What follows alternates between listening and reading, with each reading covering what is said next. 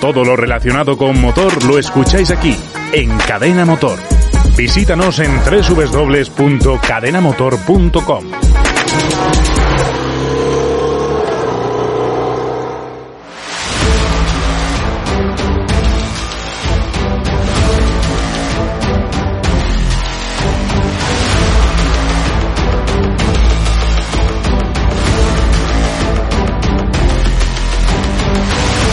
Bienvenidos al podcast Técnica Fórmula 1.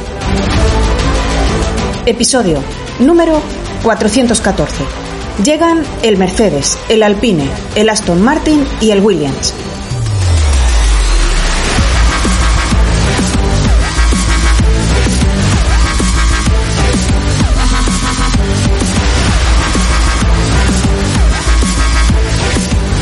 Bienvenidos al podcast Técnica Fórmula 1. Con todos vosotros, un día más, Raúl Molina.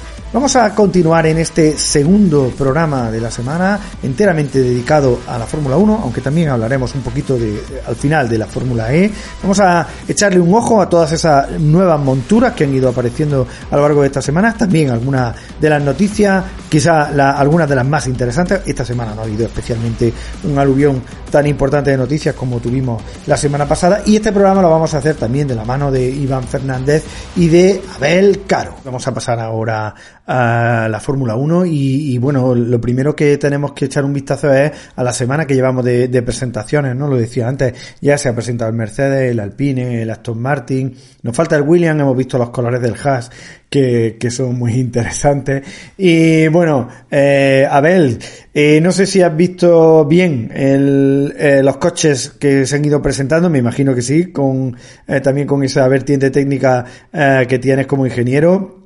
Eh, en el caso de, Mercedes, ¿qué te ha parecido el coche? Que en principio varía muy poco de este si puede hacer el análisis técnico. El, el Alpine esperemos que, pueda hacerlo hoy mismo cuando estamos grabando el podcast. Y en el caso del, del Mercedes, que bueno, hay poquitas novedades, por lo menos desde mi punto de vista, poquitas novedades eh, por fuera, pero por dentro, mamma mía por dentro hay que echarse a temblar porque eh, han puesto toda la carne en el asador en la unidad de potencia, han mejorado muchísimas cosas, han mejorado el motor de combustión interna, la eficiencia térmica, han mejorado la MGUK que el, año pasado les dio problemas, eh, bueno, han trabajado en un montón de cosas que el propio equipo ha, declarado, no, no, son suposiciones, es información oficial del equipo.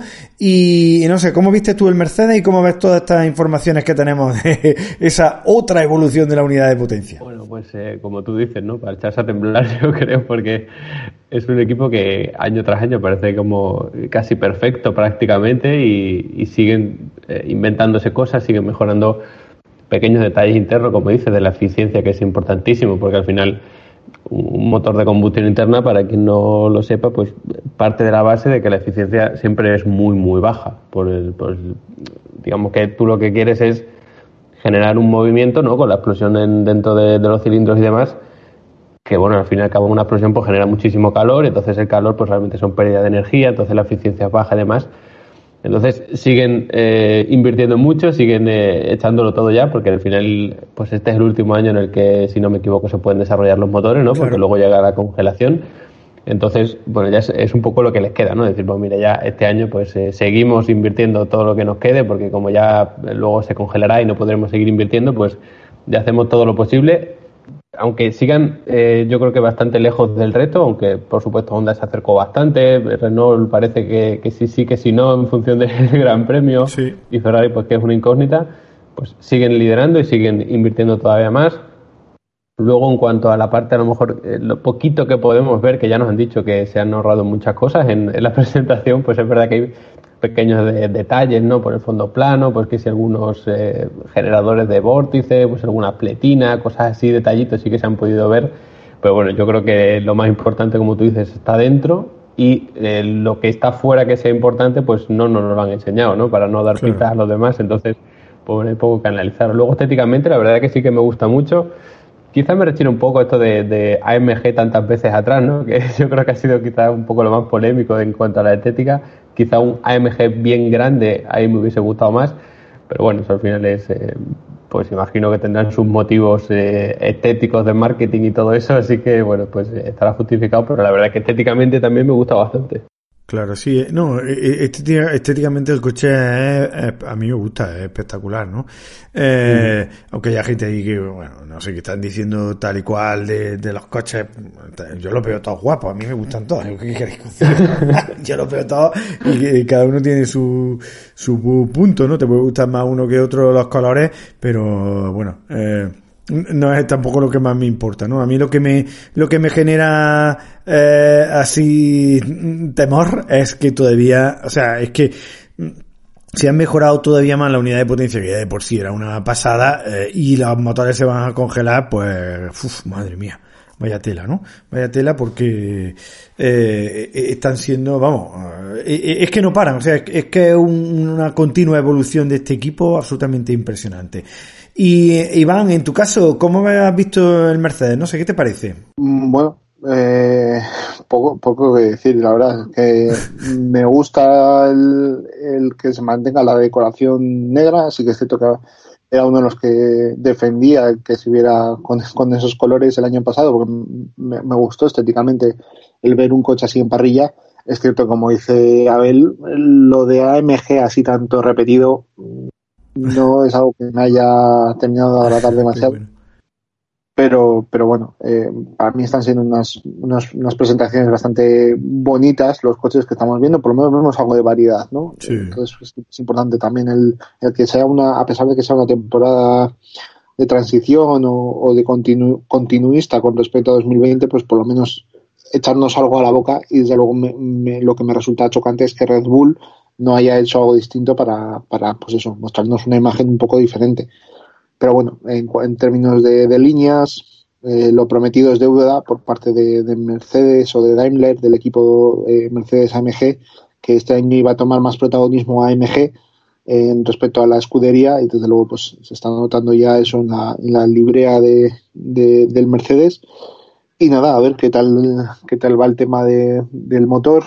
Es cierto que me chirría mucho la decoración, el, el toque ese de, de, Burdeos, de Ineos, pero bueno, es un coche más colorido de lo que de lo que hemos visto estos últimos años y no, no está mal, desde luego. Eh, eso sí asusta, obviamente, asusta el, el, ver otro año con, con tanto dominio.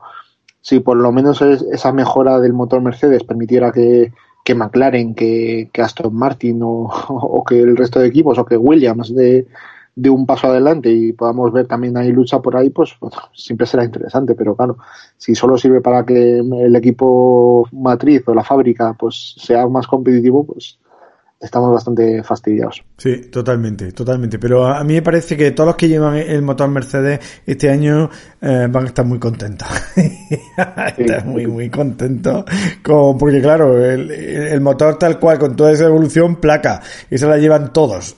Hay otra cosa es que cada uno sepa sacarle más o menos partido, ¿no? Sabemos que aquí también después los propios equipos eh, incluso colocan el motor, las distintas, los distintos elementos del motor van colocados en distintos sitios lo cual les da ventaja eh, aerodinámica y también el software, ¿no? Que esto no es el, software base lo da Mercedes, pero no el, resto de mapas motor, ¿no? Entonces, bueno, pero yo lo creo que, me resulta lo que me resulta muy curioso es la joroba del capo motor que tanto el Mercedes como el Aston Martin han mostrado que no sé a qué es debido, no sé si es por la salida del colector del escape hacia arriba o no sé, la verdad no sé cómo está compactado el, motor de, Mercedes para que tenga tanta una joroba tan evidente, ¿no? Eso lo veremos, lo, veremos, pero yo creo que tiene que ver con, con la mejora que han hecho en, en el motor de combustión interna, porque ahí en ahí a la altura que está eso, ahí es donde debería estar eh, la cámara plenum, donde mm, vamos, vosotros lo sabéis mejor que yo, eh, todas esas cosas que yo de, mecánica tampoco entiendo tanto, ¿no?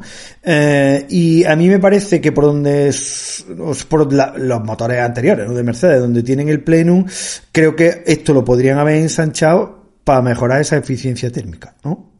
Entonces, creo que por ahí es por donde van los tiros. Eso sí, estoy no especulando, porque lo que estoy tirando es de la información oficial del jefe de motores de Mercedes, que bueno, que, la pasaron a pasar toda esta información, la pasaron a la prensa. yo me la descargué de, de, la parte de medio de, Mercedes, ¿no? Y lo explicaban. Entonces, por ahí creo que creo que por ahí es por donde van los tiros, ¿no? Lo, que pasa es que eso tampoco en el McLaren no lo hemos visto tanto, no lo hemos visto claro, tan esa es la diferencia. No es claro. A lo mejor es que McLaren tiene el motor más bajo y no necesita eso, o, vaya, usted ya sabes cómo lo han colocado. temas de temperaturas. Yo, la verdad es que el Aston Martin, por ejemplo, que tenga la joroba tan larga, me, me resulta curioso porque no sé, me, me produce ahí ciertas, cierta incertidumbre porque no sé, no sé cómo, cómo está dispuesto el motor, pero desde luego que haya tanta diferencia entre los tres coches presentados hasta el momento motorizados por Mercedes, eh, me resulta me resulta curioso. Está curioso, vamos a ver qué pasa con el William, a ver si se reproduce esa, esa joroba, ¿no? Vamos a ver si se reproduce o directamente, porque vamos a ver, esta pretemporada las presentaciones de los coches están siendo, ¡buah! Está haciendo un timo. Bueno, casi siempre lo son, pero esta, esta pretemporada todavía más. ¿eh? O sea, las fotos que se han pasado y las cosas que, que nos han pasado a la prensa con las que podemos trabajar para hacer estos primeros análisis técnicos, yo no me fío en nada, pero absolutamente nada. Mm, o sea, nada porque es que ves que los coches, eh, si tú te, te, haces el análisis técnico del Mercedes, dices, bueno, ¿y dónde han gastado los tokens? ¿Dónde?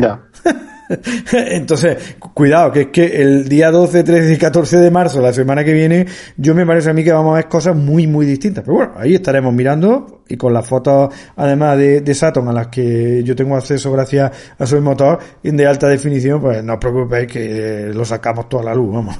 Eso está clarísimo.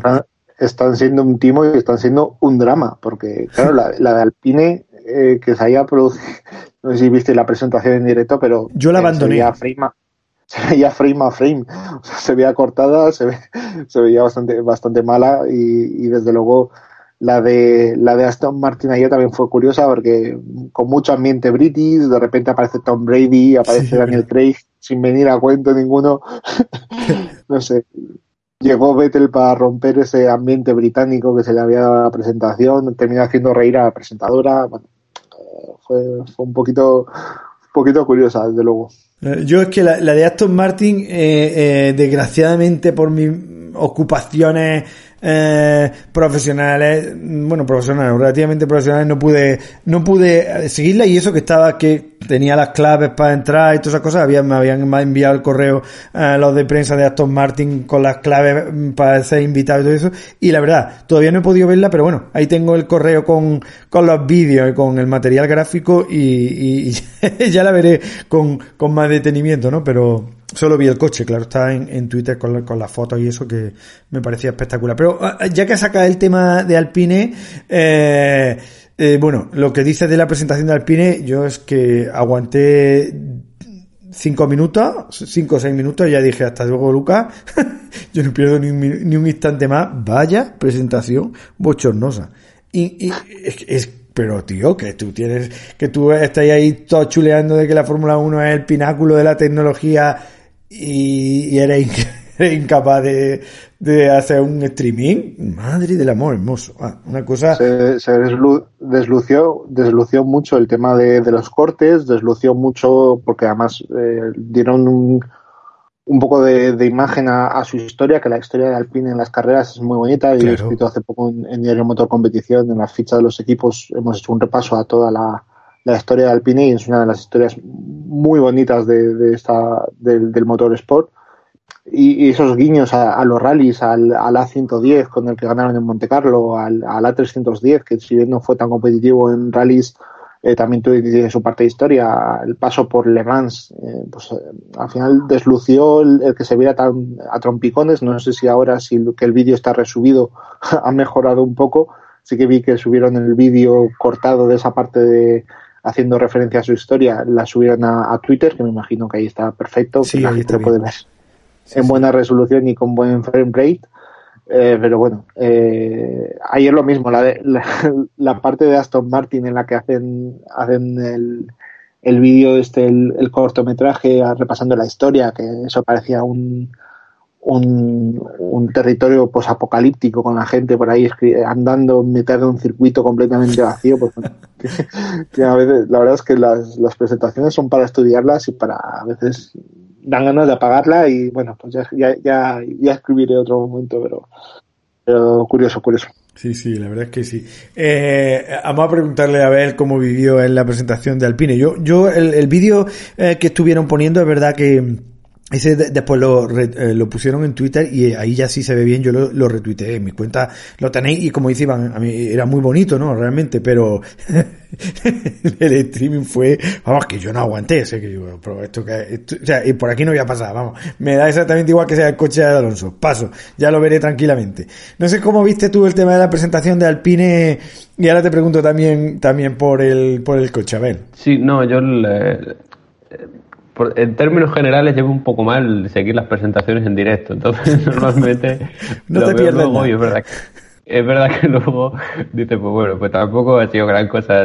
Viendo un pequeño resumen, ¿no? Luego, o a lo mejor los mejores momentos puntuales de la presentación ya tienes eh, suficiente y eso es lo que hice prácticamente con, con, todas las presentaciones. Así que, bueno, en directo no, no pude vivir esos, esos eh, fallos, errores que comentáis y bueno, pues luego, pues eh, sí, ¿no? Te, yo creo que la Fórmula 1 pues siempre tiene la Fórmula 1 y cada uno de sus equipos, por supuesto. Los que tienen ese toque histórico, pues al final es un poco lo que va de la mano con la Fórmula 1, ¿no? Entonces yo creo que siempre es bonito, sobre todo un, un equipo relativamente nuevo, porque el año pasado la Renault, pues bueno, sacar eso a relucir, pues yo creo que siempre es bonito, siempre pues eh, ilusiona un poco, ¿no? Porque aunque no hayamos vivido esa historia, sabemos que la Fórmula 1 vive de esa historia, es muy está muy ligada siempre a su historia, tanto eh, a nivel de de reglamento, como hemos hablado muchísimas veces, como el nivel de, la pasión que desatan los equipos, ¿no? Entonces, por esa parte bien y por otra, pues también un poco coincidir con lo que dices tú, ¿no? Que presumir de tanta tecnología y tanta cosa y no eres capaz de hacer un streaming cuando la gente sola en su casa lo está haciendo,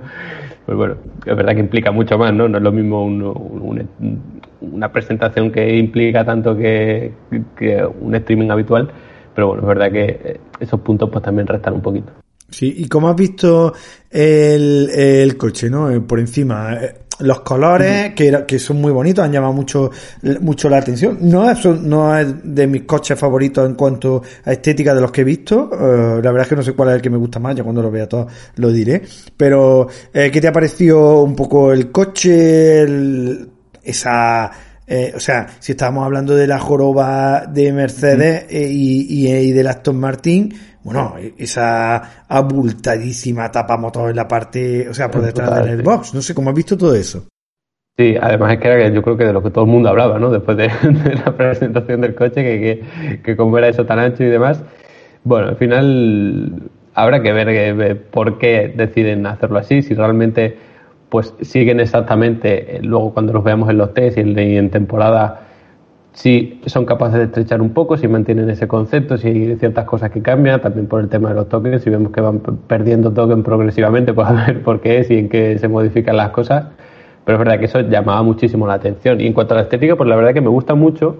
Lo que pasa es que mm, yo ahora mismo, igual que tú, no me atreveré a decir cuál es, cuál me gusta más o cuál me gusta menos, porque el año pasado, por ejemplo, ahora sobre todo que tenemos prácticamente todos los coches mate, cuando van al circuito es como que cambian mucho. Entonces, había algunos coches que parecían espectaculares, por ejemplo el Hash del año pasado, que era con ese toque negro con los detalles en dorado, que yo pensaba, este coche es espectacular. Y luego lo veías en circuito y era como un tono muy raro, como que se mezclaban los colores y se veía bastante feo. Entonces, bueno, luego yo me espero a verlos en, en circuito para decir cuál es más bonito, a mi parecer, por supuesto, que todo es totalmente subjetivo pero sí, a priori me gusta mucho, ¿no? Con los detallitos en, o sea, el tono de ese azul como eléctrico me gusta, los detalles en rojo, eh, bueno, haciendo clara referencia, ¿no? A la, a la bandera también francesa, pues también me gustan. Es verdad que si esos toques rojos, ya a un nivel, eh, vamos a decir, un poco egoísta, hubiesen sido amarillos, recordando aquel Renault de, de, Alonso, pues yo creo que aquí a la gente de España pues nos hubiese gustado más, pero entiendo perfectamente que, que hagan la referencia más a, a Francia, que es su país, y además que yo creo que queda bastante bien, ¿no? La combinación de esos colores así tan vivos. Sí, la, verdad es que está bonito el coche, la verdad es que eh, ahí con, bueno, con la bandera eh, francesa mmm, no, está mal, a mí, a mí me gusta, me gusta, pero eh, y me gusta el azul eléctrico ese, me gusta mucho, es un color además que me gusta bastante en general. Eh, ¿Qué te ha parecido a ti el, el coche, los colores? Eh, ¿Qué te ha parecido, Iván? Bueno, para alguien que le gusta los rallies, al final te acuerdas de la 110 y como comentaba antes, el guiño es claro. al final el azul eléctrico este que habla, que habla Abel es el, el mítico de, de Alpine, entonces bueno eh, sigue siendo un guiño, sigue siendo un guiño el utilizar los colores de las banderas francesa y la Union Jack de, de Reino Unido por el tema de que la sede del equipo está en Enston.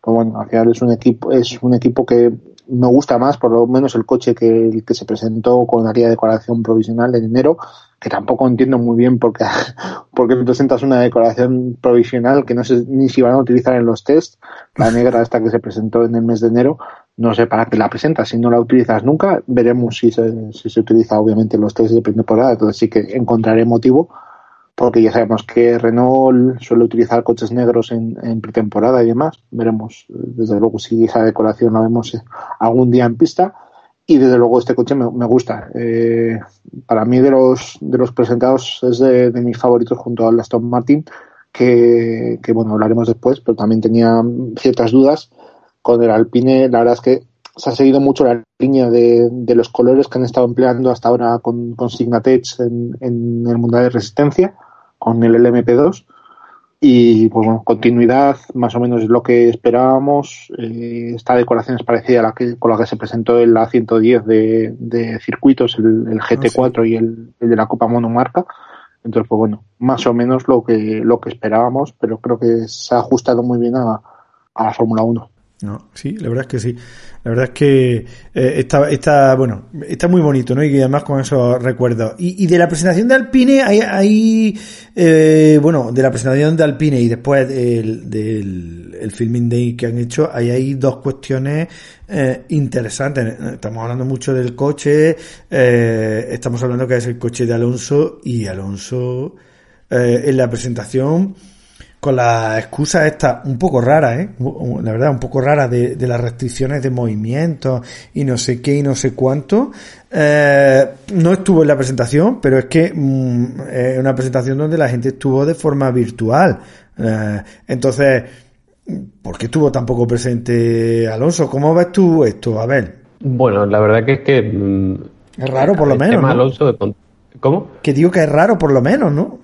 Sí, sí, sí. Lo que pasa es que es verdad que Alonso, pues eh, es como muy complicado eh, ubicarlo en un sitio, porque siempre está de arriba para abajo, que si eh, pues con vídeo con, con, empresa de patrocinio, que está para arriba para, para, habla con un equipo, o luego habla con otro. Al final es como un piloto que siempre está para arriba y para abajo.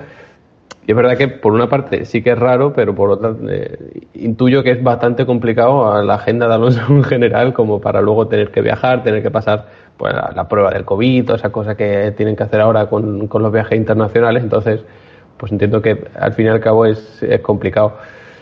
Pero bueno, al final es que las presentaciones de los coches sí son raras ya de por sí, yo creo, en la Fórmula 1, eh, con todo esto de, ahora de la pandemia, que te tienes que hacer test, que si tienes que hacer cuarentena, que bueno, si ya depende de cada, de cada regulación, pues es, es como que están obligados a que sean más complicados todavía. Es verdad que se echa un poco más en falta eso, ¿no? Porque al menos en las otras presentaciones, pues ver a los pilotos con, con su mono posando al lado del coche, tal, pues le da como un, un toque extra, ¿no? Al menos a la presentación para ver qué tal, qué están listos, que están yo que sé, con ganas y demás, y hacer una conexión ahí como en tu casa viendo tal, pues bueno, sí que pierde un poco. La verdad es que eh, en ese sentido pierde, pero también mm, a mí, de verdad, personalmente me, pareció eh, excesivamente raro que no estuviera más presente en, en la presentación no, no el piloto número uno, porque Alpine ha dicho que no tiene eh, número uno en el equipo, pero bueno, una cosa es eh, el piloto número uno y otra cosa es un bicampeón del mundo y además Alonso con lo mediático, salvajemente mediático que es. No sé si te extraño a ti también esto, Iván. No, no, no es el piloto número uno, pero es el piloto estandarte. Claro, claro. Eh, claro eh, no se puede, no, no vamos a mezclar cosas. No es el piloto número uno eh, de cara a que si llegamos a la primera a la primera carrera de temporada no van a, a, poner órdenes de equipo en la primera carrera pero sí que es el piloto imagen de, del equipo eso no se puede yo creo que nadie lo puede dudar claro eh, guste más guste menos eh, al final el que tiene dos campeonatos del mundo sigue siendo Fernando Alonso es como si llegamos a Aston Martin y decimos que que Lance Stroll, no estoy comparando a Lance Stroll con, con eh, eso que quede claro, pero Lance Stroll, porque lleva más años en Aston Martin, es el piloto estandarte de, de, Aston Martin. No, no, no. El piloto estandarte es Vettel, que llega con cuatro títulos mundial, viene de Ferrari y viene ya con una, con una trayectoria deportiva bastante larga, con muchas victorias, etcétera, etcétera. Pues aquí lo mismo, el piloto estandarte es Fernando Alonso. Y aquí estoy contigo de acuerdo en que, eh, como dice Abel, obviamente no está presente en la presentación eh, en esto, aunque haya sido medio virtual, medio eh, grabada, medio esto, por temas de cuarentena, porque hubiera tenido que, al viajar desde, desde Suiza, por mucho que es deportista de élite, al no ir para una competición y sí ir para una presentación, hubiera tenido que guardar cuarentena y lo mismo al volver, lo que hubiera sido un, bastante perjudicial, al final guardar cuarentenas largas de 10 días, por ejemplo, eh, pues eh, supone un, retraso extra, pero lo que más eh, extraño es, es, ese saludo sin hablar, en silencio, un vídeo corto, con el de fondo, ¿sabes? le hemos visto hablar en redes sociales a, a Fernando Alonso después de su accidente aunque haya sido en algún vídeo corto o lo que sea. Entonces resultó un poco curioso. Eh, no voy a aquí, ya sabes que soy un poco amigo de las conspiranoias, de, de conspiraciones o paranoides, entonces pues, no voy a poner aquí a dar eh, posibles, posibles, por qué ha pasado esto, porque tampoco lo sé, ni me he parado a pensarlo, pero bueno, eh, resultó curioso que si está Fernando Alonso mandando mensajes en Instagram, que no haya habido un corte de voz, un vídeo pregrabado de 10 segundos de Fernando Alonso eh, hablando en inglés, deseando mucha suerte al equipo y que nos veremos pronto. Simplemente se limitó a saludar en, en, silencio. Entonces, pues bueno, me imagino que será parte de su recuperación de, de esa lesión en la mandíbula después de su accidente de tráfico del mes pasado. Claro. Y eh, entonces, eh, Iván, te pregunto, ¿es más normal, a, lo que sí es más normal, eh, es que eh, el filming day le haya tocado a, Ocon y que no sea Alonso el que lo haga, bueno, básicamente por estas restricciones de movimiento, ¿no? Eso sí, sí entra más dentro de lo normal, ¿no? Sí, me imagino que además aprovechará estas dos semanas para recuperarse al máximo para ponerse a punto físicamente, que ya sabemos que siempre está hecho un toro Alonso para, para estas condiciones, y pues seguramente para adaptar el casco a, esta primera prueba, porque seguramente tenga que llevar algún tipo de protección, por lo menos para, para contener un poco la cara, la zona la zona magullada o la zona en la que tú recibió el golpe para, por lo menos en estos test. Entonces tendrá que llevar una especie de casco especial o protección, supongo. ¿eh? Esto no, no es información, sino que es una suposición, simplemente porque, claro, al final en, un Fórmula 1 las fuerzas G y todo, pues eh, estar durante bastantes vueltas con el casco puesto, pues eh, puede ser peor el remedio que la enfermedad. Ah, bueno, veremos veremos cómo, eh, cómo se desarrolla el cómo se desarrolla todo esto, pero bueno, está claro que es un, no sé, son un, tema que hay que que hay que comentar. y en cuanto al Aston Martin, Abel, te pregunto qué te ha parecido el coche.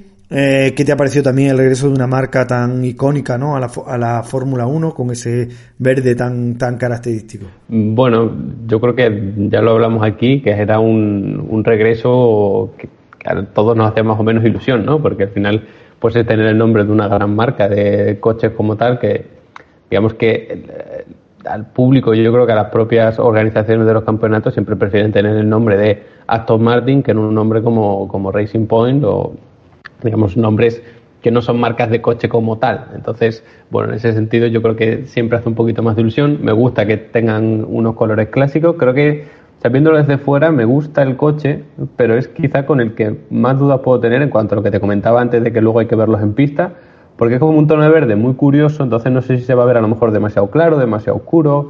Bueno, es un coche que, viendo las fotos por lo menos, tiene muy buena pinta, al menos a mí me gusta mucho pero es verdad que luego habrá que, habrá que verlo en pista. Quizás me falta un poco, eh, porque creo que el logo de Aston Martin como tal, a que me, estoy metiendo en temas de diseño, no tengo ni idea, claro, pero el, logo de Aston Martin a mí me gusta mucho como con, con, esas alas y a lo mejor haberle sacado más provecho a eso, ¿no? Poniendo como unas alas más grandes, poniendo ese logo en grande, hubiese quedado mejor, pero claro, han tenido, imagino, que dar más protagonismo al, al patrocinador y demás y, y bueno, eso a lo mejor es lo que esperaba ver, ¿no? Porque, por ejemplo, cuando eh, Aston Martin estaba con Red Bull, en el, alerón trasero tenían ese logo de Red Bull, o sea, de Aston Martin, perdón, y a mí me parece que quedaba chulísimo. Y ahora en vez de tener eso, tienen el del patrocinador. Bueno, eh, como que he hecho un poco más de menos detalles de un logo de Aston Martin más grande, pero en cualquier caso, pues eh, el coche me parece bastante chulo. muy bien. Y, en cuanto a lo que es las brutales. Esto, esto es una cosa que hay que destacar. O sea, a mí me gustan mucho los colores, pero ya la copia del Mercedes es eh, absolutamente salvaje, ¿no? Es que, es que si vosotros lo miráis con detenimiento y me ponéis el Mercedes al lado, mamá mía, ¿no? Es que es el mismo coche, vamos. No sé cómo ves tú esta cuestión, a ver. Sí, bueno, es lo que podíamos esperar, ¿no? Realmente, pues es verdad que han cambiado los colores, ha cambiado el nombre, pero sigue siendo el Racing Point del año pasado, queramos o no. Y el Point del año pasado ya sabemos que, eh, cómo bebe del Mercedes, ¿no? Por decirlo de alguna manera yo la verdad, pues espero que estén más o menos donde el año pasado. No creo que vayan a luchar por el Mundial, ni mucho menos, porque para eso tienen a Mercedes. O sea, Mercedes no te va a vender el coche para que le pongas las cosas complicadas, ni mucho menos, ¿no? Entonces, bueno, yo imagino que estarán más o menos pues como el año pasado. Si McLaren mantiene la buena línea de los años anteriores o mejora incluso con la nueva unidad de potencia Mercedes, pues a lo mejor estarán ahí, ahí, en esa zona, digamos que la parte más alta de la zona media pero bueno, no, no creo que lleguen a competir con Red no creo que lleguen a competir con Mercedes ni mucho menos, entonces bueno, es un poco la tónica que imagino que seguirán. Siguen con eso, veremos si son capaces de mejorar el coche o, parten con esto y, tiran hasta el final, porque es verdad que el año pasado a veces daba la sensación de que lo estaban eh, evolucionando, otras veces no, pero bueno, yo creo que era más tema de que se adaptaba mejor a un circuito o a otro, ¿no? Entonces, a ver si este año pues sí que se nota que mejoran el coche, que son un poco más regulares o al menos que están siempre en esa zona de, arriba, de la, en la parte media, sea como sea el circuito. Pero bueno, yo esperaría de, de este Aston Martin lo que pudimos ver del Racing Point del año pasado, de todas formas. Al final, eh, lo que está claro es que eh, Sebastián Vettel se va a subir a un Mercedes. Eso está claro. por el motor y hasta por la aerodinámica, ¿eh? Madre mía, no sé.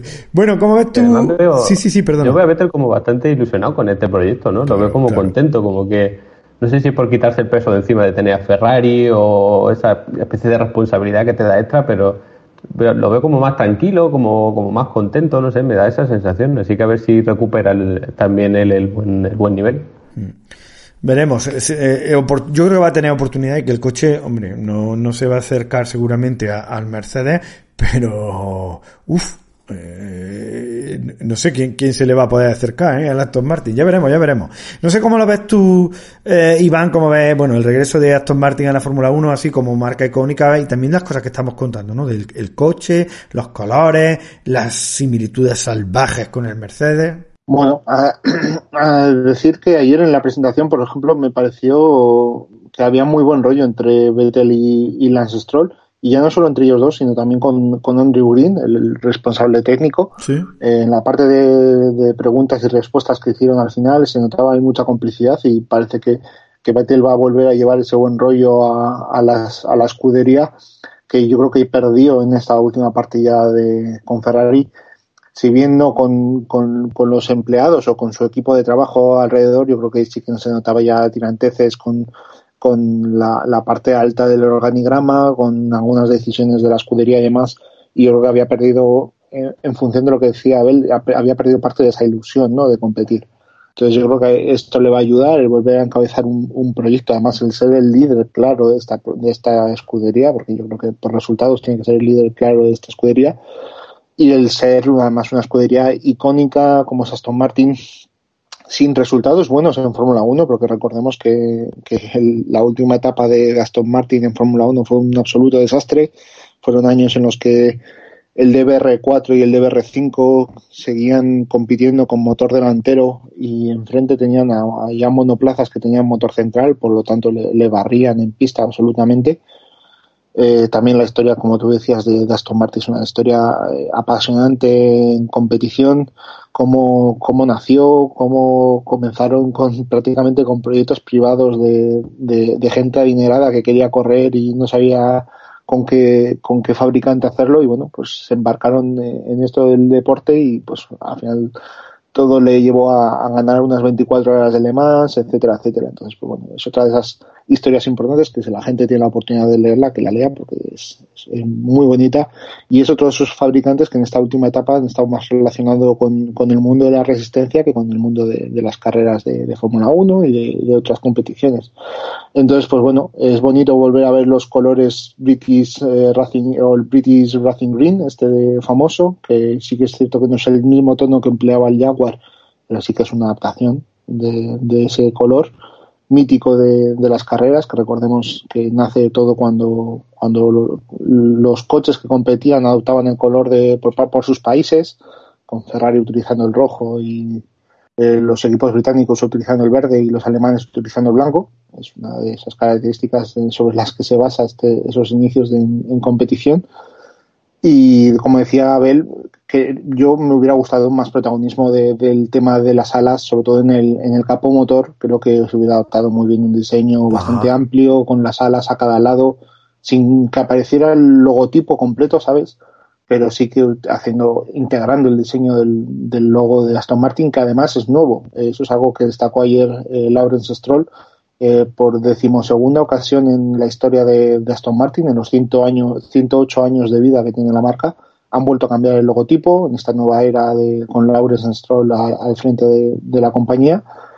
Y pues bueno, que sea un Mercedes, una copia de Mercedes, pues yo creo que debería ayudarles a por lo menos esta temporada. Veremos ya en 2022, porque es volver a barajar las cosas, pero desde luego yo creo que para ellos tiene que ser un año de mantener esta corriente positiva que vimos el año pasado con Racing Point, que fue yo creo que su, podemos decir abiertamente que fue su año más exitoso en el mundo de las carreras. Podía haberlo sido más, porque desperdiciaron muchas oportunidades. También se vieron rodeados por las circunstancias del COVID de Checo, de tener que sustituir a Hulkenberg, por Hulkenberg, de que Stroll también se perdiera una carrera, etcétera, etcétera la polémica de los conductos del freno que ya se nos que ya se nos ha olvidado, sí, pero sí, que sí. hace solo unos meses estábamos hablando de ella. Y desde luego el, el coche me parece espectacular. Eh, creo que la adaptación de, de, la entrada de BWT, el que era antes patrocinador, sponsor principal de Racing Point, eh, no ha afectado demasiado. Yo tenía mucho miedo a esa rosa. Digo, bueno, a ver cómo lo integran en, en, con un color que aparentemente es tan, tan opuesto, que es muy difícil implementarlo, como es el verde pero yo creo que ha quedado, que ha quedado muy bien, sí. con una línea muy elegante, muy british, muy un monoplaza muy british y desde luego espero de ellos grandes cosas. Es un monoplaza además que no solo por los colores, estéticamente me gusta. El tema de, de ese morro, cómo, cómo se abre, cómo baja ese, esa especie de, de aletines del, del, morro integrados, me, me, gusta mucho, la verdad. Eh, eh, destaca mucho más eh, algunas cosas que no se veían tanto con el rosa de Racing Point y que ahora desde luego se, ve, se ven mucho mejor las formas con, con estos nuevos colores. Me, sí. La verdad es que me, me, hace ilusión por Aston Martin eh, a ver si también lo corresponden con resultados en, en mm. pista. La verdad es que el coche es muy bonito, el coche es una pasada, eh, de, el, el, color y eso, ¿no? Y, y, además, encima es un Mercedes y motorizado por Mercedes, así que deberían, de, deberían de aprovecharlo muy bien tanto Stroll como, como Vettel. Y por último... También, te, también sí. te digo que no creo que sea algo que le importa tanto ahora a Aston Martin, porque hay que, hay que recordar que Aston Martin y Mercedes AMG en tema de industria automóvil eh, son dos compañías que están muy de la mano, son claro. muy, tienen muchos acuerdos. Eh, Tobias Muers, que llegó de Mercedes AMG, era responsable de Mercedes AMG, llegó a, a, Aston Martin para liderar el proyecto junto a Lawrence Stroll. Eh, el, la compra de parte del accionariado, una compra mínima de, por parte de Toto Wolf. Hay muchos lazos de unión entre, entre, ambos, entre ambos proyectos. Sí, absolutamente, absolutamente. Y, y el, el, último coche que hemos conocido, por lo menos mientras estamos grabando el podcast, nos falta el, el, Williams. Es el Haas, no hemos conocido el coche este año ni remotamente, es el coche del año pasado. Pero eh, merece la pena hablar de la presentación de esos colores porque, claro, habíamos hablado muchísimo, muchísimo que, eh, bueno, que Mazepin no puede correr bajo bandera rusa. Él no, pero el coche sí, el coche puede estar entero pintado con la bandera rusa por todos lados y dice, bueno, no, no llevo la bandera rusa en, el, la parte de ahí, en el cuadrito ese del mono, no hay problema, pero la llevo por todo el coche, ¿no? Además, claro, esto, esto pone en evidencia quién está pagando todo, y por qué está Mazepin ahí, por qué no, eh, bueno, pues tantas cosas, ¿no? ¿Por qué no lo despidieron? No sé, eh, claro, que no lo iban a despedir, yo creo que eso tampoco lo iban a hacer por un vídeo estúpido en, en redes sociales, ¿no? Pero claro, eh, es tremendo, ¿no? Es, es una cosa además, esa bandera rusa en un coche americano, como decía, como decía antes eh, Iván. A ver, ¿cómo ves tú el tema de los colores del hash y este, o sea, y esta, no sé, que no sé cómo definirlo, esta estrategia para que no corro con bandera rusa? Te digo yo que te la vas a comer. ¿Cómo es? Sí. Hombre, a mí, eh, la verdad, con, con la mano en el corazón, me parece bastante vergonzoso hasta dónde ha llegado el asunto. En el sentido de, ya no solo es vaya, vaya. Eh, porque el propio coche se supone que es americano y, hombre, la Fórmula 1 realmente es una categoría bastante europea. Entonces, pues tener un coche eh, americano, pues yo creo que gusta que el coche sea, eh, o sea, ya que tenemos una marca americana, un equipo americano, pues que represente un poco a, Estados Unidos. Bueno, estadounidense, no americana, que la gente de Latinoamérica luego se, se ofende porque decimos que América es todo y es verdad que es solo de Estados Unidos tenemos un, coche francés como Alpine con sus colores franceses. Tenemos el, eh, bueno, el Aston Martin, que aunque no tenga los colores como tal, pues como tú dices, da ese toque como muy british, que también eh, está muy bien. Pero luego presentarte este coche estadounidense con los colores rusos bueno, encima te prohíben poner la bandera rusa y la pones por todas partes. Pues, pues parece un, coche que parece financiado por el gobierno ruso. Yo eso, a mí eso no me termina de, gustar en absoluto. Luego sabiendo por qué eh, se ha pintado así el coche, que primero es porque te lo han prohibido por dopaje, es decir, eh, bueno, pues sea, está claro, se, ha juzgado que el, eh, y se ha condenado que Rusia hizo trampa desde, desde la base del deporte por dopaje por eso te lo han prohibido y encima vas tú y lo pones por todos lados. Pues, pues ese gesto me parece bastante feo. Y luego además que encima es porque el coche está eh, financiado tremendamente por el padre del piloto, que encima pues eh, hasta la fecha al menos pues ha demostrado ser bastante sinvergüenza, pues hombre, es como una combinación de que no a mí personalmente no me gusta nada. Luego, por supuesto, doy, eh, digamos que voto de confianza a Mazepin porque por ejemplo, eh, es un caso no muy parecido, pero Verstappen en sus primeros años fue un, descalabro de piloto, se tiraba a todas partes, no le importaba poner en riesgo a la gente, que echase de pista a otros pilotos y demás, y en los últimos años ha mejorado muchísimo y es un piloto que a mí me parece completamente diferente, tanto en pista como fuera. Yo le doy mi voto de confianza al menos al, al piloto Mazepin para ver si la Fórmula 1 le sirve para recapacitar un poco y demás. Ahora bien, no creo que con este mimo excesivo que se le está dando se consigue. Porque normalmente si tú le metes un poco de caña, el piloto pues recapacita. Pero si tú te, solo le aplaudes, no le castigas los fallos y demás, pues eso puede hacer que empeore incluso. Pero bueno, ahí doy mi, voto de confianza para el piloto, pero el coche la verdad me parece bastante vergonzoso. Brutal y, tremendamente contundente, sin duda. Eh, y en tu caso, Iván, ¿cómo lo ves? Bueno, no me, no me esperaba que, que tuviera unos colores tan, tan descarados, es cierto que, bueno, si repasamos un poco cómo ha sido el avance de, de los hechos, pues al final no es, no es tan, tan descabellado, ¿no? Al final te, prohíben correr con la bandera rusa, eh, tienes que correr con la de la RAF que comentábamos antes, que estaba comprobando que significaba Russian Athletics Federation. Eso. Entonces, pues bueno, eh, va a ser blanca, es con la que hemos visto últimamente también a los, a los competidores rusos en disputar en, competiciones de atletismo y, y demás. Eh, y estoy seguro de que, de que los patrocinadores rusos de, de Haas han puesto más dinero desde el momento en el que han sabido que no iba a poder correr con la bandera rusa y que por tanto pues tenía que adoptar otros colores. Estoy seguro de que han puesto más dinero para estar más presente esos colores en, en la librea del coche. Entonces, pues bueno, eh, lo que me cuesta ver es que cómo va a dar explicaciones tiene Haas en, Estados Unidos de por qué lleva esas banderas en, su monoplaza cuando seguimos viendo que, en su cuenta de Twitter sigue presumiendo de, ser el único equipo americano en la, Fórmula 1. Eh, eh, no sé cómo, lo van a llevar. Eh, la verdad es que contrasta mucho porque está la bandera la bandera rusa por todos lados y en la, en la decoración si vemos uno de los de los boards laterales está la bandera estadounidense. Además en blanco y negro creo, recordar. O sea que eh, eh, vamos a ver vamos a ver cómo se toma esto en, en, en Estados Unidos. Eh, no sé cómo, lo van a llevar, ya sabemos con los con los nacionalistas o patriotas que suelen ser allí, pues va a ser algo, algo complicado. Entonces, pues nada, eh, ahí está la situación.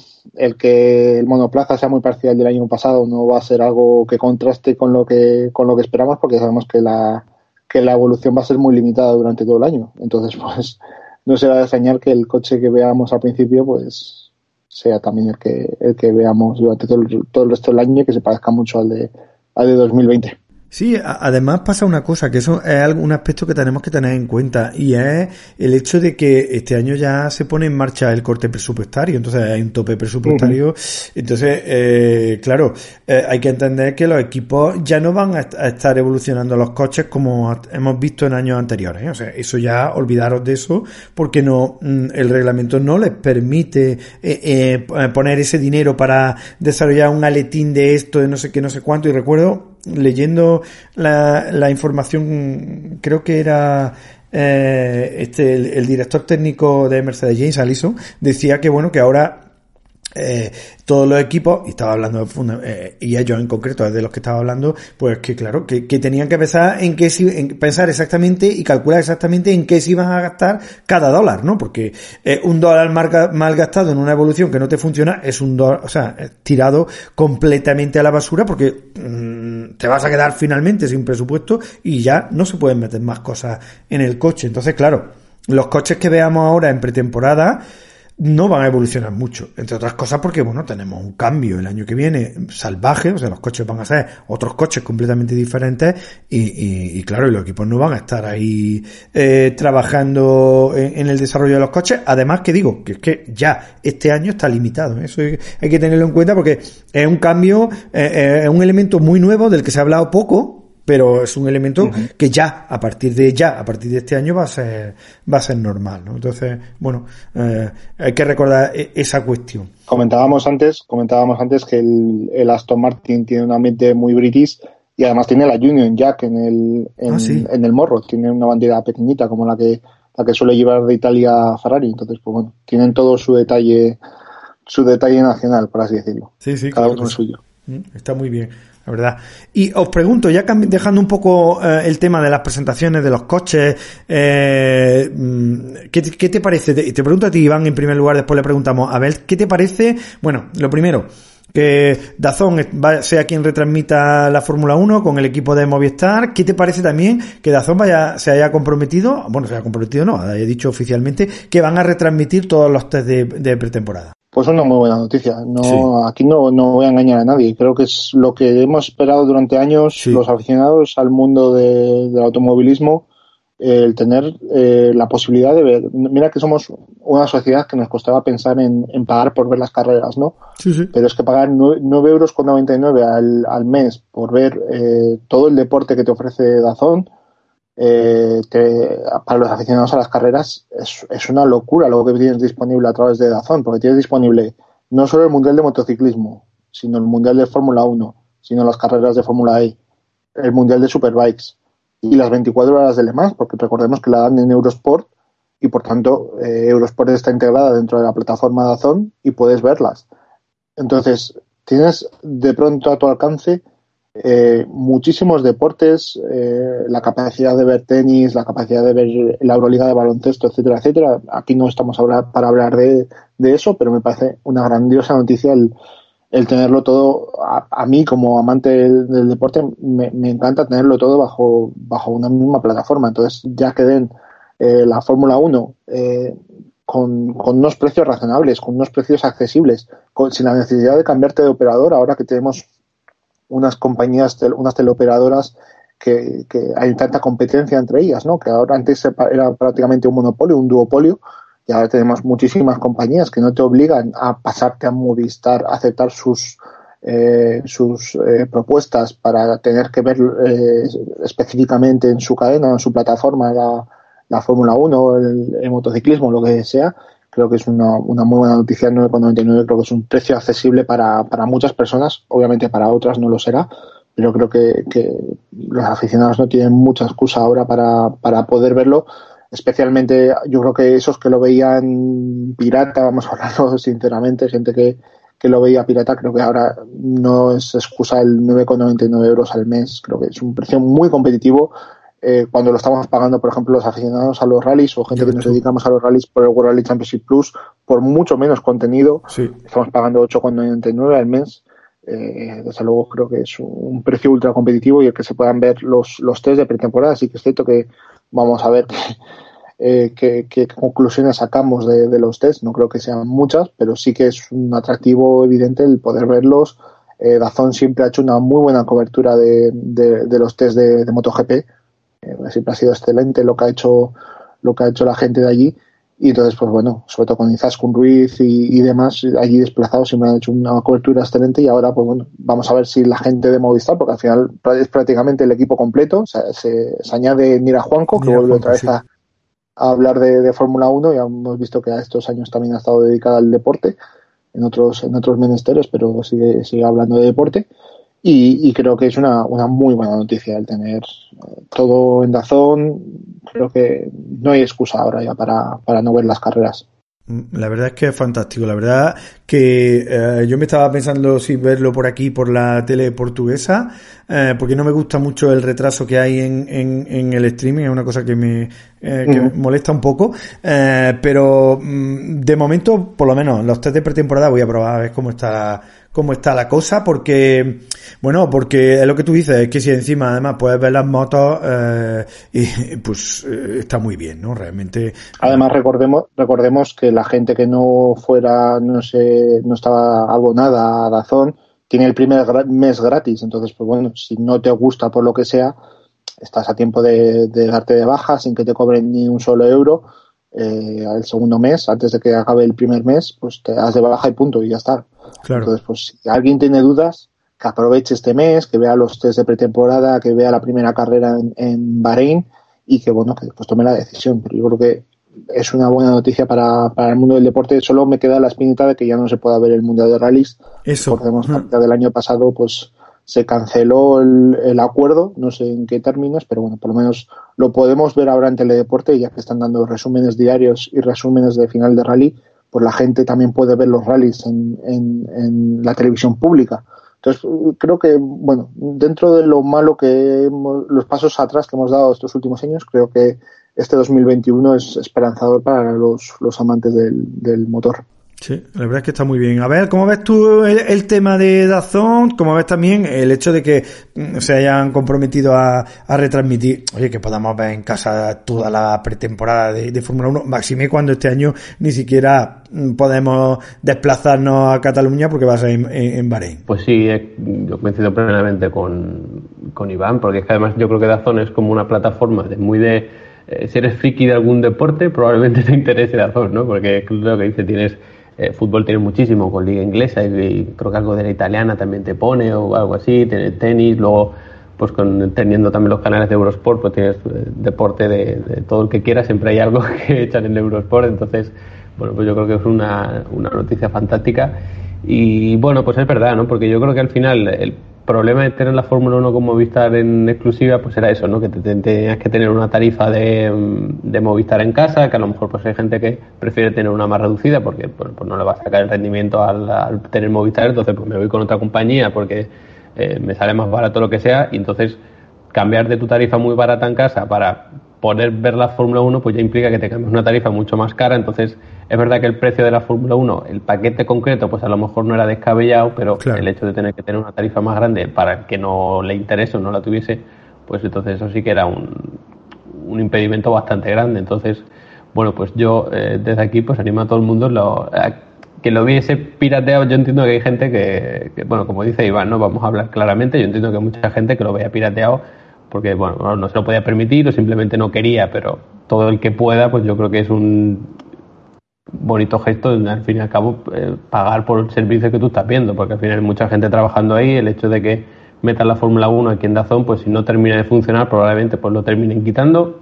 Quizás es lo que pasó con el tema del rally, no lo sé, pero al final tú estás recibiendo un servicio, mucha gente trabajando ahí detrás como para no, pudiendo permitírtelo, por supuesto, pues no pagar por ello. Entonces yo creo que esta alternativa pues es más que interesante porque al final si tú tienes Dazón y un día estás eh, aburrido, no sabes qué ponerte lo que sea, pones Dazón y seguro que hay algo que te está interesando, sea de un deporte, sea de otro.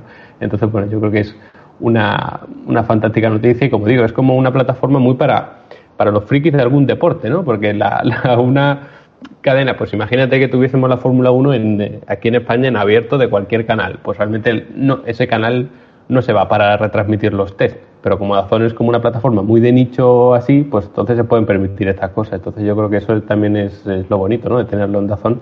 Así que por mi parte, pues muy contento. Sí, la, la, verdad es que, vamos, yo, yo es que nunca he sido de ver la Fórmula 1 pirata porque eh, me pongo negro cada vez que se me corta. cada vez que se me pone, que, eh, eh, bueno, habría que escucharme, ¿no? habría que escucharme lo que sale por mi boca, ¿no? Yo nunca me he perdido ni una vuelta de, ni una carrera cuando era desde que soy chico y las veces que aquí que no funcionaba eh, el F1 TV y me tenía que meter en una página pirata y después se me cortaba y me quedaba sin ver cinco vueltas, bueno, tenía que escucharme. un basilisco, ¿no? O sea, yo, por ahí no paso, eso sí que no. Lo tengo clarísimo. Si trabajo es para comer y para pagar a ver la Fórmula 1, eso lo tengo claro. Después vendrá todo lo demás, pero comío, mm, lo siguiente es la Fórmula 1, lo tengo clarísimo. Lo tengo clarísimo. Entonces, bueno, y si además es a estos precios, pues, oye, pues nada, pues eh, está muy bien. Y encima el Mundial de MotoGP, mm, pues fantástico, ¿no? Fantástico. Bueno, vamos a cerrar el, el programa. Os voy a preguntar un poquito mm, qué os parece Iván ya lo dijo al principio, bueno, te lo pregunto a ti en primer lugar, Abel, y después si Iván tiene que añadir algo más, eh, pues que nos lo comente. Del desmentido de, de mi casalo, ¿no? Finalmente el tío Caradura va y dice, no, si yo no dije nada de eso, yo es que me mal interpretado, yo es que, eh, es, yo es que, yo es que, yo es que, ¿no? Es un montón de excusas para decir, hombre, si yo supiera realmente la penalización que sufrió Ferrari, pues eh, no hablaría en esos términos. Y entonces, si no lo sabe y es mentira, ¿para qué dices lo que dijiste? ¿No? O sea, una cosa, eh, una cosa tremenda, porque además, desde mi punto de vista, es algo que, bueno, puede ser una especulación, ¿no? Porque eh, el, el corte radical en, del rendimiento de la unidad de potencia de Ferrari, si me dices que le están echando menos combustible, me lo creo, es razonable. Bueno, es tu análisis. Eh, tú dices que por ahí podrían haber ido los tiros, pues nos parece a todos perfecto, ¿no? Pero decirlo como lo dijo me, parece bochornoso. No sé cómo lo ves tú, a ver. Sí, a ver, eh, eh, partimos de que es como el, problema clásico, yo creo que de las redes sociales, ya sea pues una de streaming como Twitch, o ya sea de, algo que tú pones en Twitter o lo que sea, que es como que al final la bola se va haciendo más grande, que unos interpretan una cosa y otra, eh, pero bueno, yo creo que, en este caso era bastante evidente lo que estaba insinuando, ¿no? Quiero decir, mm, por una parte siempre tenemos o debemos dar ese beneficio de la duda, ¿no? De, eh, la famosa frase de que tú eres responsable de lo que dices, no de lo que interpretan que dices. Pero es verdad que en este caso, hombre, pues una cosa es que eh, se pueda malinterpretar lo que dices y otra que sea eh, una indirecta bastante clara, que es lo que a mí me dio la sensación que era. Pero bueno, pues al final una metedura de pata. Yo entiendo que al estar en directo o estar hablando mucho tiempo, pues es más fácil cometer algún tipo de error y, soltar alguna de estas cosas. Que en el podcast anterior, pues yo decía que por lo menos, no sé si era verdad, pero que por lo menos tenía sentido esas declaraciones. La hora ha dicho que, que no, pues bueno, pues era otra cosa lo que le ha pasado a Ferrari. Pero bueno, eh, yo por una parte le doy ese beneficio de, bueno, es verdad que te puedes meter la pata porque estás hablando en directo, porque tal, pero por otra, hombre, tampoco es que se. No veo tan claro que se malinterpretase, sino que es realmente lo que él dio a entender. Claro, perfecto.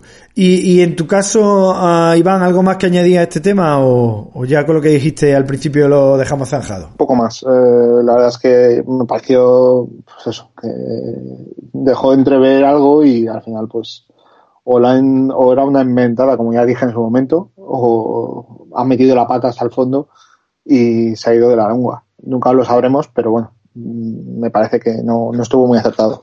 Mm, totalmente, totalmente. Bueno, eh, creo que con esto hemos hecho un repaso a las cosas más importantes en estos dos podcasts, al WRF, al, Mundial de Rally en el primer podcast, en este segundo nos hemos centrado en la Fórmula 1, también tuvimos esa primera carrera de la Fórmula E muy accidentada, accidentes tremendos, eh, fallos en los motores que llevaban a los pilotos contra, eh, contra el muro, bueno, una, una carrera mm, relativamente deslucida, ¿no? Bueno, carreras mm, donde además de nuevo vimos el, el dominio eh, de Mercedes. Eh, Iván, no sé si quiere añadir alguna cosita de, de la Fórmula E, así muy rápido. No, no, no, voy a entrar mucho más en este tema porque tampoco es que me haya parecido de lo más interesante de, de, la semana pasada. Bueno, habrá que ver cómo evoluciona. Desde luego, Nick de Bris hizo un muy buen resultado. Sí la carrera, la verdad es que he visto prácticamente resúmenes, no ha sido un fin de semana que haya visto demasiado porque tenía con el tema de los rallies, pues se me, se me, se me montaba mucho el fin de semana. Mm. Entonces, pues bueno, eh, no lo seguí demasiado, sí que vi todo lo que sucedió, los accidentes, volvimos, fueron carreras entretenidas, no de esto que digas espectaculares o que recomendarías ver, pero sí que fueron entretenidas. Y bueno, a ver cómo evoluciona el tema, desde luego, con, competir en estos países hay que tenerlo también muy, muy en cuenta por lo sucedido. Llegar a la Fórmula 1 también a Arabia Saudí este año. Entonces, pues bueno, toda esa polémica con lo de los misiles balísticos y todo eso, que todavía yo no me he informado mucho, así que no voy a hacer mucho, muchos comentarios sobre ello. Y el vuelco, pues, sobre todo me extrañó lo de lo que comentamos en el grupo, el tema del problema del acelerador que tuvieron que tuvieron los Mercedes eh, durante las prácticas libres del, del viernes, que recordar. Sí, viernes, viernes, sí. Eh, bueno, es algo que obviamente tendrán que investigar bien en el departamento técnico de, la FIA, a ver qué, ha sucedido, sobre todo tendrá que verlo Mercedes y si es un, un problema de seguridad, pues solventarlo cuanto antes, porque desde luego fue un accidente peligroso. Sí, fue muy peligroso y muy, muy feo además, ¿no? Muy, la, verdad es que eh, el, el, piloto fue el que se estrelló con, con el problema fue fue Mitch Evans, fue fue Mortara. Ah, fue Mortara, Mortara, sí, sí, cierto, cierto, Eduardo Mortara, sí. Y, y, y, las declaraciones después fueron, fueron tremendas, ¿no? O sea, fue decir, mm, bueno, o sea, el tío dice, bueno, yo era un pasajero en el coche, el coche iba a su bola, y yo dije, pues aquí se acabó todo. sea, brutal. Después, después hubo el otro accidente, el que se produjo el vuelo, que acabó la carrera el, el sábado, que fue uno de los Mahindra, que ese también fue, fue peligroso, pero sí, el otro fue por un problema técnico, el otro fue por el, el del Mahindra fue ya por un choque entre, entre los dos pilotos que terminó contra las barreras y terminó volando, que eso es algo que también tendrán que hablar con los pilotos de que ojo con los movimientos de defensa, porque claro, no se pueden, no pueden derivar en accidentes como estos. Sí, terrible. Bueno, creo que con esto dejamos más o menos zanjado, eh, eh, zanjado el análisis de todas las cositas que han ido pasando. Nos quedan muchas cosas. Además, la semana que viene ya eh, empezará la pretemporada. Veremos el día 10 el Ferrari, que estamos todos absolutamente expectantes con, con ver qué hacen con, con ese coche. Y, y nada, voy a empezar despidiéndome de vosotros, como siempre, Iván. Eh, un placer tenerte por aquí y agradecerte enormemente además que estés hoy en, el, en el programa, que no lo has tenido nada fácil para estar en, en el programa por razones personales y, nada, muchísimas gracias. Nada, así me, me ayuda un poco a, evadir un poco los pensamientos. Claro. Un placer. Y nada, rendir también mi tributo personal, que lo he hecho en todos los, los, los artículos que he ido publicando esta semana y en los programas en los que he participado a Hanu Mikola, ah, piloto campeón del mundo de rallies de 1983, que falleció el pasado viernes por, por un cáncer. Y bueno, pues eso, eh, mi particular homenaje como amante de los rallies eh, a, él y pues nada, y condolencias a su familia y amigos, que nos espere muchos años allí. Claro. Y, te digo también a ti lo mismo, a ver, eh, un placer tenerte aquí en el programa y que podamos estar hablando de todas estas cosas tan interesantes. Un poquito menos eh, en el tema de los rallies, pero eh, en, la, en la Fórmula 1, ahí muchas gracias por, por, tu, por tus aportaciones, claro. Nada, ya sabes que para mí es un placer. El tema del rally, pues como yo estoy un poco más al margen, no, no puedo participar tanto, pero de todas formas ya sabes que a mí me viene estupendamente contar con estos resúmenes tan eh, que son resúmenes pero al mismo tiempo tan detallados de Iván que siempre se agradecen sobre todo para mantenerme más al día de esto. Y para despedirme solo una pequeña cosa porque nos comentaban en lo vi en los comentarios de iVox que nuestro querido Aerobovino nos comentaba un tema que bueno solo por mencionarlo que decía que si la, el tema de la pintura modifica un poco la, eh, digamos que el calor que absorben los coches, que si no sería interesante que los coches cambiasen el color del coche en función del circuito en el que van. Si en unos que hace más calor, pues poner unos colores eh, más blancos, digamos, y en otros que haga más frío, pues poner unos colores más negros, como el de Mercedes y demás. Y lo comento porque me parece una reflexión interesante, pero imagino que el tema va por tema de patrocinio, porque eh, imagino que por temas sobre todo de marketing y demás, pues sería una locura para los coches estar cambiando todo el rato de, pintura y, todo eso, porque sería un desastre, de, digamos, desde el punto de vista de, de los diseñadores, ¿no? Hacer tantos coches para una sola temporada imagino que irá un poco los tiros por ahí. Y nada, era solo, solo mencionar eso, dejar un poco mi reflexión sobre ese comentario que me pareció interesante. Y nada, pues nos escuchamos la semana que viene. La verdad es que es muy interesante. Eh, las preguntas que hace siempre Aerobovino son la caña.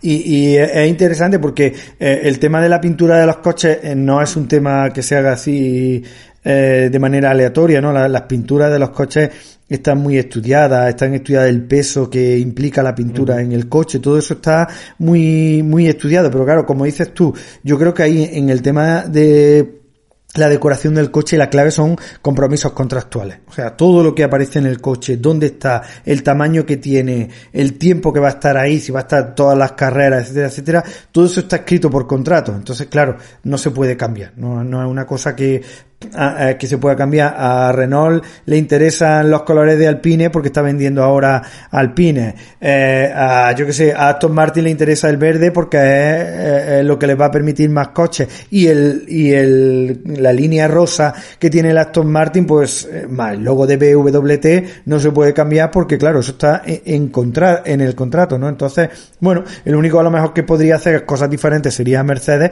que tiene ese color negro, pero bueno, por contentar a Hamilton y y, por meterse en, ese rollo publicitario, pues, pues nada, me imagino que querrán vender los Mercedes más bien a otro sector de la población que no sea eh, blanco, ¿no? Yo, mm, yo qué sé, también, seguro que lo tienen estudiado también, ¿eh? si, no, no, no, no, se hubieran plegado tanto a los designios, a, bueno, por lo menos a los intereses de Hamilton. Está interesante, la verdad. Bueno, no quiero despedir el podcast y mandarle un saludo especial, no solo yo, sino todos los que estamos haciendo el podcast aquí, tanto Abel como John y, y, por supuesto Ignacio, que no ha podido estar en este podcast. Un saludo muy especial para John René Montes, que justamente hoy no está en el programa porque ya por fin ha tenido a su criatura, a su niño y, todo ha ido fantásticamente bien. Así que bueno, pues estamos de enhorabuena.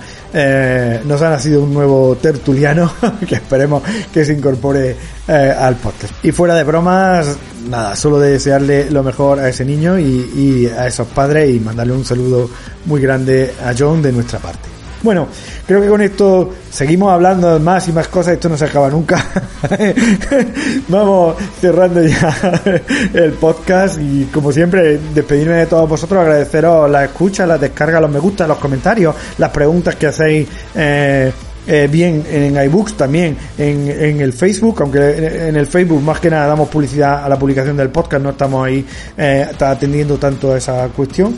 Y nada, nos seguimos escuchando la semana que viene, que ya tendremos el Ferrari y podremos hablar de él, tendremos, eh, eh, estaremos ya en la preparación absoluta de la pretemporada y, ya veremos qué hacemos, eh, si hacemos como en otras pretemporadas, hacemos un podcast cada día analizando un poquito todo lo que ha sucedido cada día, ya veremos cómo, cómo encaramos eso dependiendo también de, la información que tengamos, las imágenes que tengamos, etcétera, etcétera, etcétera. Así que nada, sin más me despido de todos vosotros y os enviamos todos un fuerte abrazo.